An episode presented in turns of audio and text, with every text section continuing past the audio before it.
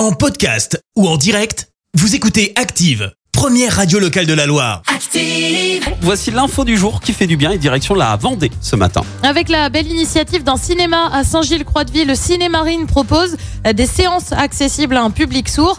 Et oui, bien souvent, il est difficile hein, pour le public sourd ou malentendant d'aller au cinéma voir la dernière sortie du moment. Pourquoi? Eh bien, tout simplement parce qu'il n'y a pas de sous-titres. Eh bien, dans ce cinéma, tous les vendredis, plusieurs séances sont planifiées avec des sous-titrages spécifiques qui permettent, par exemple, de donner les intentions sonores du film.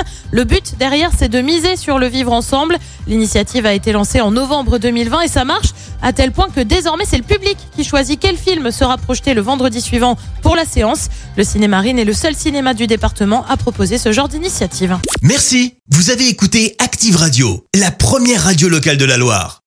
Active.